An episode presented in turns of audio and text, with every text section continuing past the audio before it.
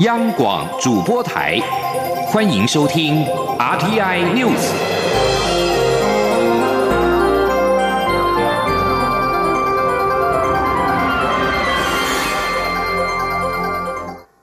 各位好，我是主播王玉伟，欢迎收听这节央广主播台提供给您的 RTI News 新闻。首先带您关心。行政院与民进党立院党团沟通之后，拍板中油第三天然气接收站再外推方案。行政院长苏贞昌表示，政府愿意承担更多责任，展现保护早教的诚意。经济部长王美花表示，外推方案对岸边早教影响更轻微，而且因为外推。受水深足够，也不用钻挖水下胶体，可以解除环团的忧虑。蔡英文总统表示，这是政府对所有关心早教的年轻朋友最直接的回复。故宫殿更护早教，大家都应该尽最大努力争取双赢。经济部次长曾文生指出，会赶在八月公投之前，请中油提交外推方案的环差报告。他并且强调，外推方案仅使得三阶供气时程往后延两年，不冲击二零二五年的能源配比，而且已经足以满足真爱早教公投所主张的非核减煤护早教三大目标。前天央广记者谢嘉欣的采访报道。行政院拍板中油第三天然气接收站建制的外推方案，将目前工业港位置在外推四百五十五公尺，已离岸一点二公里，工期期程则延后至二零二五年六月。经济部次长曾文生也再上火线指出，外推方案后续将提出环差报告，会请中油赶在八月公投前提出。而此方案衍生的一百五十亿元建制费用，包括新增栈桥、因应水深加深而增加沉箱设施等，都由中油支出。他还说，若公投过关，台湾将面临长达十一年的供气缺口，冲击甚巨。而外推方案则只会延后两年半的时间供。气不会影响二零二五年能源配比目标，这是十一年与两年半的选择。至于外推方案延后供气的这段时间，如何确保稳定供电？曾文生指出，一方面透过智慧电表扩大需量反应，可降低约备转容量率百分之二点五的需求；另一方面，也规划新建民间 IPP 燃气机组，规模约为一百万千瓦，预计二零二四年服役，地点应不会在北部，将请台电尽速完成招标，透过这些方式来确保若有机组临时。故障也能稳定供电，至少守住供电黄灯。他说：“至于你提到说一部五十万以上的机组，如果真的发生跳机的话，它的状况就是它会进黄灯。”但它约略也会在百分之八左右，百分之八以上，它一定会在黄灯的范围。曾文生重申，外推方案是经过与专家学者环团研商后提出，将大家的疑虑取得平衡，甚至连 FSRU 浮动式接收站都纳入规划，是比原先方案更环保、减少开发的方案，且能够满足公投主张的非核、减煤、护藻礁三大目标。反而公投案内容却无法达到这三大。目标，欲请国人支持投下不同意票。中央广播电台记者谢嘉欣采访报道。而在国内的绿能发展方面，离岸风电。第三阶段区开区块开发细则即将公布。台湾离岸风电产业协会呼吁政府比照台商回流，给予台厂协助、特殊补贴，来降低投资风险。经济部能源局在三号回应，目前包括融资、税制等方面，政府已经有相关机制来给予协助。如果绿能产业，业者有具体意见，也欢迎与政府做细部的讨论。今天央网记者谢嘉欣的采访报道：多家离岸风电开发商在离岸风电区块开发细则公布之前，联手成立台湾离岸风电产业协会，作为产业界与政府沟通的大平台，并向社会传递绿能知识。协会首任理事长哥本哈根基础建设基金 CIP 董事总经理徐乃文在接受媒体访问时就提到，台商回流有很多奖助。但台厂留在台湾支持风电国产化却没有奖励，建议政府可比照台商回流，给予风电相关台厂奖励，包括协助技术与设备升级，还有税务及融资补贴等。对此，经济部能源局指出，政府目前就已经有相关机制可以鼓励协助风电供应链台厂，例如制造业本身就有投资税务减免的办法，而融资方面，国发会今年也有推出国家融资保证的机制。能源局能技组组长陈崇宪说：“目前国发会已经有一个国家融资保证的机制存在了，本来就呼应外界对这些国家重大绿能建设或重大公共建设，针对这部分已经有相关的融资保障的机制。”就是看看外界，尤其在离岸风电的业者，国内的产业界对这方面的趋势，就有什么声音都可以来内部政府都可以来做细部的讨论。另外，区块开发细则一言再言，外界关注究竟何时可以出炉？能源局则说，大部分都已定案，现在是针对划设开发区域，包括航道、红线区等议题做最后讨论，目的是不希望再发生业者投注大量资源推动开发，最后却发现。踩到红线区的窘境，细则最快可在五月上旬，最慢中旬前对外公布。能源局强调，区块开发细则会在确保国内业者产能的前提下，设立弹性机制，让业者们顺利开发。同时，也会设计加分项目，让新加入的开发商有机会争取开发权。像是与国内业者合作更多项目，就越有机会拿到开发权。中央广播电台记者谢嘉欣采访报道。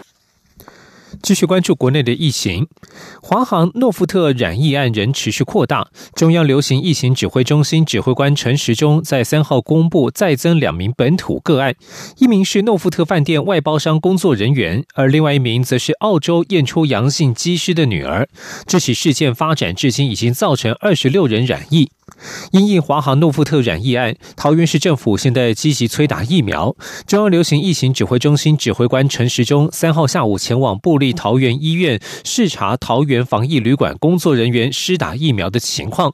他表示，疫情不可能没有破口，最重要的是中央与地方一起合作围堵破口。今天央网记者刘品希的采访报道。华航诺富特案让防疫旅馆各项感控措施落实与否被重新检视，也提升高风险接触人员施打疫苗的意愿。疫情指挥中心指挥官陈时中三号下午在桃园市长郑文灿的陪同下，前往卫福部立桃园医院视察防疫旅馆人员接种疫苗的情况。郑文灿指出，目前桃园市已施打七千四百多剂疫苗，其中六千剂是公费，一千五百剂是自费。桃园市府目前正鼓励三类对象尽快接种，包括机场服务人员、防疫车队以及桃园捷运公司的员工。我们希望免税商店，那因为它有很多包括这个过境或者是机场的服务。那这个部分，我们也也鼓励他们来注射，包括盛昌跟彩蒙。那其中盛昌还负责外籍机师的特殊的通道哈，环宇商务中心。啊，所以我们希望他能够尽快的把注射率提高。郑文灿表示，桃园共有大约二十家防疫旅馆，旅行商业同业工会也已通知所有防疫旅馆造册施打，三号共有三十人接种。为了民众注射方便，桃园除了十家责任医院外，三号起也开放十三个卫生所接种疫苗。陈世忠说，桃园有国际机场，也是出入国门之处，防疫车队也都集中在桃园，因此是防疫里的重中之重。防疫需要做万全的准备，但不可能没有破口。重点是在发生时如何围堵破口。中央与桃园市府每次都合作的非常良好。病毒就这么的细微，无孔不入，好，所以虽然做了准备，但并没有办法保证一定发生。但怎么样在发生的时候，中央地方能够合作，一起来围堵，好，在这一个最重要的一个工作。针对防疫旅馆各项防疫作为，陈时中强调，从员工健康管理到动线分流，加上打疫苗、戴口罩、提升感控概念等，都是未来要注意的重点，必须中央地方合作才能够做好。央广记者刘品熙的采访报道。一名台商在泰国确诊 COVID-19，隔天立刻搭乘长荣航空班机返台。中央流行疫情指挥中心三号表示，该名台商入境有减负三日内的阴性证明，将由卫生单位介入调查，厘清是否有伪造证明之嫌。中央流行疫情指挥中心发言人庄仁祥三号晚间接受媒体联访时表示，已经透过国际卫生条例窗口向泰国询问该台商是否在当地已经确诊。这名台商入境台湾之后完成裁剪，预计今天记者会会公布台商的 COVID-19 病毒裁剪结果。指挥中心副指挥官陈宗彦表示，这名泰国台商昨天入境，在机场主动表达有相关症状，立刻送医裁剪，是否有违反事实或者有无涉及确诊者登机，后续调查会进行厘清。继续关注国际政坛焦点。日本近日举行国会参众两院三议席的补选，结果执政自民党全部拱手让人，对上任之后初逢选举的日向菅义伟造成重击。分析指出，自民党人的贪腐丑闻和疫情控制不力是败选的主因，不但冲击菅义伟的地位，也对今年的众院大选蒙上不确定的阴影。请听以下的专题报道。一起。听世界，欢迎来到一起听世界，请听一下中央广播电台的国际专题报道。我们今天的国际专题要为您报道的是日本国会三场补选，自民党全部失败，菅义伟地位受到重击。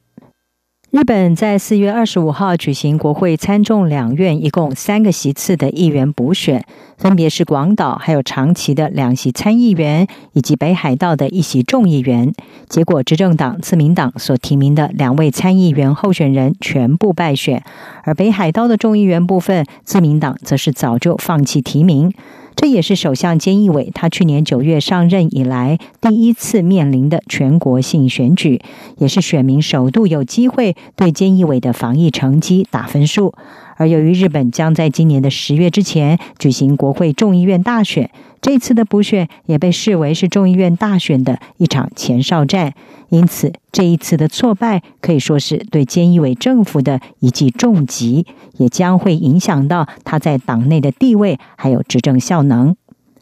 事实上，从这一次补选举行的原因就可以看出，自民党为什么会败选。广岛的参议员河井案里，也是前法务大臣河井克行他的妻子，因为在二零一九年七月的选举当中涉及贿选，被判当选无效。而河井克行也因为这一次的丑闻风波请辞。至于北海道众议员的补选，则是因为前农林水产大臣吉川贵胜因为涉及收受贿赂遭到起诉而请辞。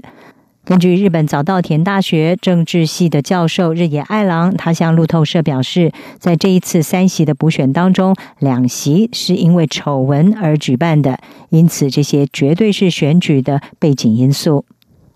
至于长野参议员的补选，则是因为前国土交通大臣、隶属利益民主党的羽田雄一确诊了 COVID-19 病毒而死亡。在疫情不见缓和、东京奥运要如何举办一再的引发争议之下，也凸显出菅义伟政府的防疫不力。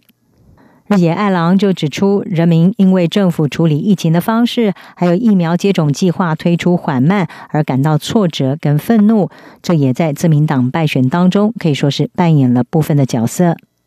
日经亚洲则是分析指出，这次补选的挫败已经削弱菅义伟他在党内的地位，也让党内质疑菅义伟是不是还有能力能够带领自民党打未来的选战，而且可能会让他难以操作要提前解散众议院改选的这个选项。根据日经亚洲，早先已经有传闻指出，自民党有可能会在七月二十三号东京奥运开幕之前就改选众议院，但是目前找不到取代菅义伟的最佳人选。同时，在 COVID-19 确诊病例持续的升高之际，要举办任何选举都并不恰当。这也代表，在九月三十号菅义伟的党魁以及首相任期届满之前，是不太可能提前举行改选的。不过，众议员的四年任期将会在今年的十月二十一号届满。日本必须要在届满之前举行大选。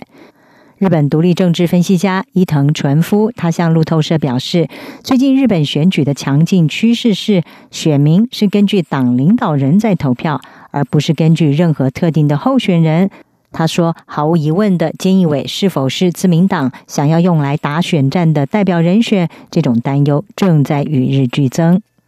不过，这次的败选当中，广岛败选被认为是致命的杀伤力。在这次的败选里面，广岛呢是因为它是保守派自民党的地盘，而在二零一七年大选的时候，自民党在广岛七个选区当中拿下了六个区，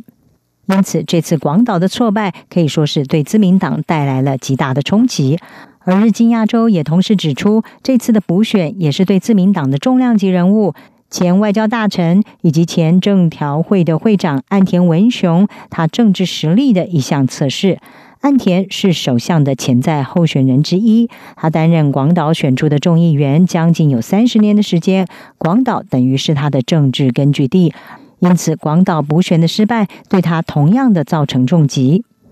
事实上，日经亚洲分析认为，自民党的挫败也对美国总统拜登的政府造成了影响，因为拜登政府费尽心思要帮助菅义伟来巩固他在国内的政治地位。菅义伟四月中旬访问白宫之前，一位美国政府高级官员就曾经向媒体表示，只有在美日关系坚固而且日本持续稳定之下，美国在亚洲才能够发挥作用。美国官员也说明，菅义伟为什么会成为拜登在白宫接待的第一位外国领导人。那么，这位官员说：“我们和安倍首相打交道将近十年的时间，现在菅义伟跟进，我们都期待和菅义伟能够成为长期以及坚定的伙伴。”日本 COVID-19 疫情最近急剧的升高，而政府已经对疫情严峻的东京、大阪、兵库还有京都四个都府县发布了紧急事态宣言。这也是继去年四月和今年一月之后第三度的发布紧急事态。在疫情难以缓和的情况之下，七月四号要举行的关键的东京都议会选举，将会是另外一次测试菅义伟和自民党民意支持度的重要时刻。而经过这一次的败选之后，菅义伟可能已经发现，未来的大选将会是一场艰巨的战斗。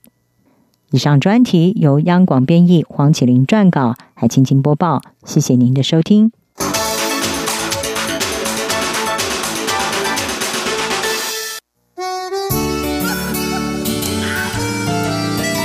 是阳光穿透了世界之窗，是阳光。环绕着地球飞翔。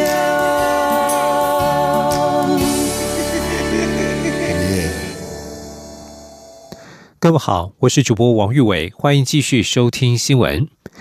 台北股市当冲降税至今年年底，近期财政部与金管会密集讨论是否再延长。不过外界有声音认为，当年当冲降税是为了冲成交量，如今已经有新台币四五千亿，如果再延长，恐怕让台股成为赌场，气氛就像安宁病房。不过金管会主委黄天木在三号出席活动时受访表示，他并不认同这样的看法，毕竟大家都很用心在经营台股，把税形容。成赌场应该在斟酌。今天记者陈立信宏的采访报道：台北股市成交量近期屡创史上新高，四月二十二号上市柜合计一举冲上新台币七千亿的历史大量，也让外界质疑台股是否过热。行政院前院长、新时代金融基金会董事长陈冲日前表示，当冲降税有如强心针，让股市不仅像赌场，气氛更像安宁病房。陈冲认为。强心针可以救急，但每天打的结果就怕心脏衰竭。金管会主委黄天木三号受访表示，台北股市这一两年来当冲占比大约三成多，不过近期确实有些个股当冲比例较高，只是当冲降税政策本来就是在年底到期，目前各界如果有意见，也都欢迎提出。黄天木也认为，当冲降税有其历史背景。如果把当冲降税说成让台股成为赌场，他并无法认同。黄天木说：“我不完全认同如此啊。今天的股市的这个当冲的税率，当初的调整有当初的背景了啊。我想我们的股市大家都花了很多时间去经营它，去发展它。那用赌场或是用这些，我我觉得我们可以再斟酌一下。”立法院二零一七年修正通过证交税条例修正案，将当冲交易的证交税税率从原本的千分之三降为千分之一点五，实施一年至二零一八年四月二十七号为止。后来在立委的提案下，又再度修法延长三年八个月，至二零二一年十二月三十一号。目前，金管会已经向财政部建议，当冲交易降税再延长。不过，财政部长苏建荣日前在立法院备询时表示，还要考量政策目的。毕竟，当时寄出当冲降税是为了拉抬台股量能，如今政策目的已经达到，就需要再检讨。另外，财政部也会考量投资人结构，并会进一步和金管会讨论。中央广播电台记者陈琳、信鸿报道。而在国际财经数据方面，中国经济数据家以及美股美国疫苗接种率高，显示全球两大经济体的能源需求将强力反弹，推升今天国际油价上涨。纽约西德州中期原油六月交割价攀升了九十一美分，来到每桶六十四点四九美元。北海布伦特原油七月交割价上涨了八十美分，来到每桶六十七点五六美元。美国经济成长走强，带动乐观情绪。美国股市三号收盘多半上扬，不过在亚马逊等科技龙头股疲软拖累之下，纳斯达克指数今天是以下挫作收。道琼工业指数今天上扬了两百三十八点，以三万四千一百一十三点作收。标准普尔五百指数上涨了十一点，收在四千一百九十二点。科技股纳斯达克指数下跌六十七点，收在一万三千八百九十五点。而欧洲股市同样因为全球经济摆脱疫情走向复苏而上涨，不过投资人仍在衡量通货膨胀的风险。德国法兰克福指数中场上扬一百点，以一万五千两百三十六点作收。巴黎政商工会指数上扬三十八点，收在六千三百零七点。伦敦股市则因为假日休市一天。继续将焦点转回国内来关注国内的治安问题。双北市警察局局长昨天晚间出席台北市大安义警大队参会，有两名黑衣人持两袋蟑螂撒在餐厅。警政署表示，已经责成台北市警察局立即查明是否涉及组织性犯罪，严查严办。台北市警察局长陈家昌昨天晚间亲赴中山警分局召开专案会议，刑事局也派员支援调查。警政署三号晚间发布新闻稿表示，本案已经责成台北市警局立即查明原委，必要时由刑事局全力支援侦办。警政署重申，谴责暴力，严正执法，展现公权力，绝对不让犯罪分子逍遥法外，以维护社会秩序与安定。而台北市中山警分局表示，台北市大安义警大队卧龙中队昨天晚间于辖内新生北路巨星会宴。宴会厅举办餐叙，席开七十多桌，近七百人出席。期间，餐厅二楼柜台前，在昨天晚间七点二十四分左右，突然遭到两名不明人士丢掷大量蟑螂，并随即逃逸。经过初步调查了解，嫌嫌犯在餐厅的大厅柜台前犯案，但是义警参叙在内部的宴会厅，两处地点相隔一段距离，似乎并未特别针对义警参叙而为，研判疑似是其他纠纷所导致。国内保险业者南山人寿近日以大数据分析女性客户的癌症投保行为和理赔的现况，发现女性癌症理赔发生率最高为乳癌，并且持续成长。这些乳癌严重患者在三年内平均花费至少新台币九十二万元，因此首创串接癌症各阶段照护服务资讯，希望能够协助保护病后的身心复原。今天记者陈林信宏的采访报道。抗癌斗士布洛克米娜在三十二岁时罹患乳癌。她三号分享表示，光是第一年的医疗费用收据就达到新台币八十一万，对于年轻乳癌患者来说，真的非常冲击。所幸爸妈在他小时有帮他买了癌症险，因此绝大支出都是由保险给付。不过和他同期的一位病友就没有那么幸运了。米娜说。同期有一位病友，他的状况跟我很像，也是乳癌一起。他是本身是没有任何的保险，然后或是家里的经济资源的。我还记得他那时候跟我说，他希望自己可以再严重一点，因为再严重一点，健保就有几副他的标靶，他的女儿就不用因为他去背一笔贷款这样。那那时候听到，其实心。还蛮心酸的这样。台湾国内保险公司南山人寿近日以大数据分析女性客户的癌症投保行为与理赔现况，投保癌症相关医疗保障商品的渗透度将近七成，其中又以四十到六十岁的女性客户投保最为积极。至于女性癌症理赔发生率最高为乳癌，但存活率可以达到近九成。南山资深副总陈维新说。那这意味着就是说，其实呃，在这些癌症呃，因为透过治疗之后，它的存活率这么长，但是呃，还是必须要持续性的治疗，所以它的花费来讲会比过去来的高哦。